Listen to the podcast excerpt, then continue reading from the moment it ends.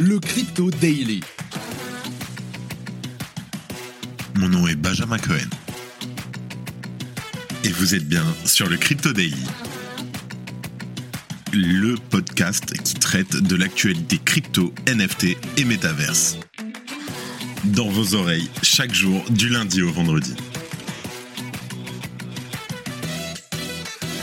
Salut, j'espère que tu vas bien. Moi, ça y est, ça va mieux. Je me sens en forme. J'ai encore un petit peu le nez bouché, mais ça va aller. Let's go. On se retrouve tout de suite pour ton résumé de l'actualité sur le Crypto Daily. Mais avant ça, est-ce que tu es inscrit à la newsletter? C'est simple. Grâce à ça, chaque jour, en deux minutes, tu vas être au courant de toutes les news. Et si jamais tu veux en savoir plus, tu as juste à cliquer sur le lien. C'est facile, rapide et gratuit. Inscris-toi. Alors, dans l'épisode d'aujourd'hui, on parle de Kyle Davis et de Su Zhu, les fondateurs du fonds d'investissement en faillite Tracy, qui refusent toujours de se présenter face à la justice. En deuxième news, on a Brian Armstrong, PDG de Coinbase, qui a fait part de ses inquiétudes vis-à-vis d'une potentielle volonté de la SEC à interdire le stacking sur Ethereum aux investisseurs particuliers. Et en troisième news, les 55 millions d'actions Oud acheté par SBF l'année dernière via sa société Emergent Fidelity Technologies pourrait finalement revenir à Robinhood. La société a révélé être en discussion avec le ministère américain de la Justice pour se les réapproprier. Mais avant tout ça, et comme d'habitude, Here comes the money. Here we go. on enregistre cet épisode, nous sommes le 9 février 2023 et il est 14h30. Alors, ça baisse, c'est rouge, c'est sanglant. Non, ça va en vrai. On a un Bitcoin à moins 2% à 22 740 dollars. Un Ether pareil qui suit à 1640 dollars. Le BNB moins 3% à 321 dollars. Le XRP moins 2%. Cardano moins 3%. Le Dogecoin moins 4% à 0,08 dollars. Et le Solana moins 4% à 22,8 dollars. Allez, let's go. On passe aux news. On parle des dirigeants de Tracy qui refusent de coopérer avec la justice. On connaît l'histoire. Le fonds d'investissement Triarrow Capital continue malgré tout de faire parler. Alors, en pleine procédure de liquidation judiciaire, les administrateurs du dossier se heurtent actuellement à l'absence de coopération avec la justice de la part des fondateurs de Tracy. Le monde de la blockchain et des crypto-monnaies est en perpétuelle évolution. Dès lors, un événement marquant peut rapidement être mis au second plan.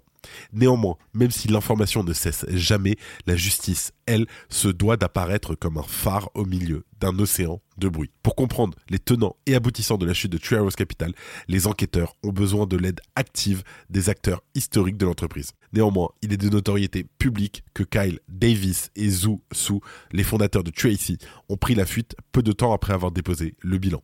Or, dans la capacité de joindre ces derniers pour leur transmettre une assignation à comparaître, la justice avait pris la décision de leur partager cette dernière par le biais de Twitter. Pourtant, dans un dépôt réalisé en début de semaine, le tribunal de New York affirme que Kyle Davis n'a pas souhaité y répondre favorablement. On en a déjà parlé sur le podcast, mais début janvier, les administrateurs intérimaires de Tracy ont fait parvenir avec l'approbation du tribunal à Kyle Davis et Zhu Su une assignation à comparaître. Par contre, cette tentative de contact a visiblement été totalement ignorée par les deux protagonistes, bien que dans une interview en janvier, Kyle Davis avait assuré être joignable tout le temps et vouloir coopérer. Il semble qu'en vrai ce ne soit pas le cas.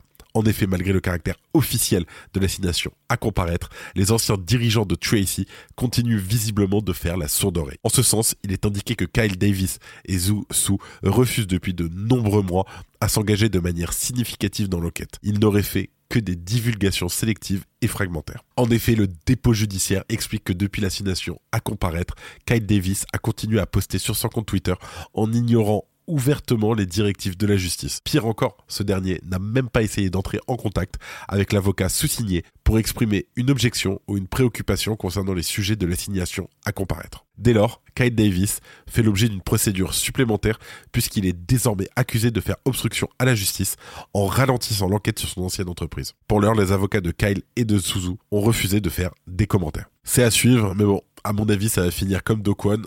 Oui, oui, on est disponible, mais on est à l'autre bout du monde caché et, et on répond pas trop. Si tu aimes le daily, une note et un commentaire nous aident énormément. Aussi, si tu ne veux rien rater de l'actualité, abonne-toi. C'est la grosse news de la journée. La SEC veut-elle se débarrasser du staking sur Ethereum? Cette nuit, tard, très tard, Brian Armstrong, PDG de la plateforme de crypto Coinbase, a publié un thread dans lequel il fait part de ses inquiétudes vis-à-vis de ce que la Security and Exchange Commission, la SEC, réserverait au staking sur Ethereum. Selon les rumeurs qu'il aurait entendues, la SEC voudrait se débarrasser du staking sur Ethereum chez les investisseurs particuliers. Cela fait suite aux déclarations régulières arguant que l'Ethereum serait prétendument une valeur mobilière depuis sa transition de la preuve de travail à la preuve d'enjeu. Bien que tout cela manque encore de concret pour juger ce qui se trame réellement, cette affaire n'est pas sans rappeler une situation inverse en Europe quand le règlement MICA envisageait initialement d'interdire le minage de crypto-monnaies. En réalité, de telles mesures ne s'appliquent qu'aux pays où ces lois sont en vigueur. Cela signifie donc que quand, bien même, la SEC interdirait le stacking d'Ether, la nature décentralisée d'Ethereum n'empêcherait en rien le réseau de fonctionner normalement. Et seuls les Américains seraient pénalisés. De plus, il convient de se questionner sur la manière dont serait appliquée cette hypothétique loi. En effet, même s'il est facile d'interdire à des plateformes comme Coinbase de proposer des services de staking sur l'application, rien n'empêche les investisseurs de créer leur propre nœud de validation, si tant est qu'ils en aient les moyens et les compétences, ou plus simplement de déléguer leur Ether directement on-chain sur leur service de leur choix. Bien sûr, si c'est Ethereum là qui est pris en exemple ici, la problématique se rapporte à toutes les crypto-monnaies fonctionnant avec un consensus utilisant la preuve d'enjeu. Le fameux test de OWI, on en a souvent parlé d'ailleurs, est mis en avant par la SEC pour tenter de qualifier des crypto-monnaies comme des valeurs mobilières. Je répète, petit rappel, voici les quatre conditions nécessaires pour requalifier un actif comme tel. Le premier, demander un investissement en argent. Le deuxième, permettre un éventuel profit. Le troisième, représenter un investissement dans une entreprise commune. Le quatrième, voir sa performance liée aux actions d'autrui. Bien que les experts juridiques soient plus compétents pour juger s'il était rempli ou non ces conditions, on peut néanmoins se faire notre propre idée. Les deux premiers points du test pourraient être validés, c'est vrai.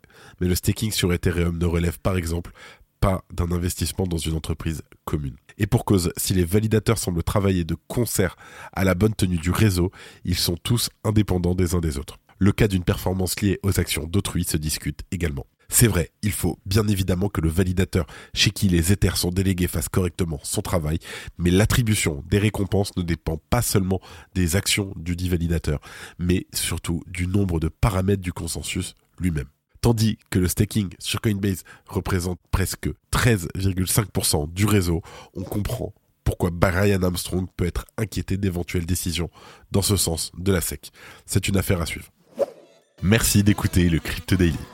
Et pour finir, Robinhood est en pourparlers pour racheter les actions acquises par Sam Bankman-Fried. On en a beaucoup parlé, alors que les 55 millions d'actions achetées par SBF l'année dernière sont au cœur d'un débat afin de déterminer si elles doivent revenir à FTX ou non, la société Robinhood elle-même annonce qu'elle souhaite se les réapproprier.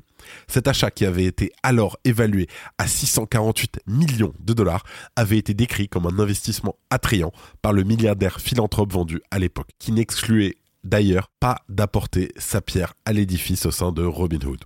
L'achat avait été réalisé par le biais de la société EFT, Emergent Fidelity Technologies, elle-même appartenant à SBF et à Gary Wang, cofondateur de l'exchange aujourd'hui en faillite. Suite à cette faillite, les propriétés des actions a été remise en question, la nouvelle direction de FTX souhaitant notamment les récupérer dans le cadre du remboursement de ses créanciers. Mais le 7 janvier dernier, le ministère américain de la Justice a mis la main sur les actions en question, qui représentaient par ailleurs 7% de la société.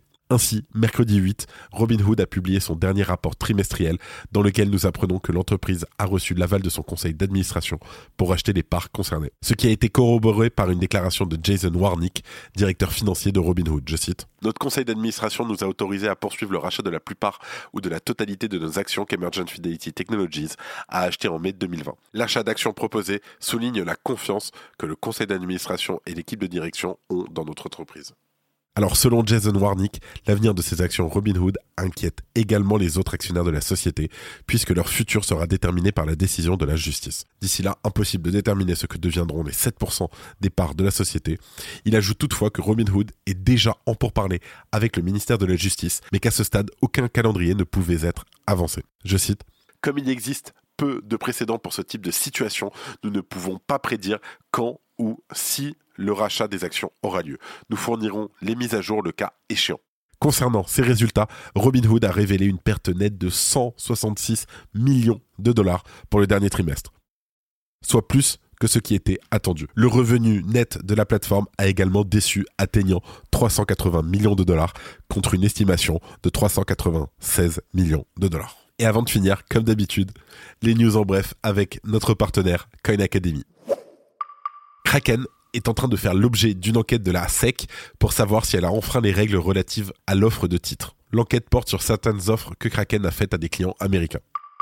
Hermès est sorti victorieux de son procès contre Mason Rothschild, l'artiste à l'origine des NFT Meta Birkin, en convainquant un jury fédéral que les Meta Birkin NFT portaient atteinte aux droits de la société de luxe sur la marque Birkin. La collection Yacht Club a gelé le classement des joueurs de Doki Dash. Les possesseurs de NFT Sewer Pass ont pu jouer aux jeux vidéo pour tenter d'obtenir le meilleur score possible. À la fermeture du classement, le volume de vente avait atteint un peu moins de 73 millions de dollars. L'activité du réseau Bitcoin atteint son plus haut niveau depuis deux ans. Cela fait suite à la prolifération des activités des NFT sur la chain. Binance va faire un airdrop d'une valeur de 100 dollars à tous les utilisateurs identifiés comme vivants dans les 10 villes où le tremblement de terre a eu un impact important. L'exchange identifiera les utilisateurs éligibles à l'aide d'une preuve d'adresse effectuée avant le 6 février la fameuse série Olivier Tom, capitaine Tsubasa, annonce un lancement imminent d'une collection NFT The Ball is Our Friend. En achetant un NFT, une balle sera offerte à un enfant dans le monde avec un design exclusif de l'auteur Yoichi Takahashi. Le PDG d'Argo Blockchain démissionne. La blockchain Tron s'est engagée de verser plus de 100 millions de dollars de subventions à des projets axés sur l'intelligence artificielle dans leurs applications blockchain. C'est la fin de ce résumé de l'actualité du jour sur le Crypto Daily. Évidemment, pensez à vous abonner pour ne pas rater le suivant, quelle que soit d'ailleurs l'application que vous utilisez pour m'écouter. Rendez-vous aussi sur Twitter et LinkedIn pour d'autres contenus d'actualité exclusifs. Je crois que j'ai tout dit, faites attention à vous, et moi je vous dis à demain. C'était Benjamin pour le Crypto Daily. Merci et à très vite.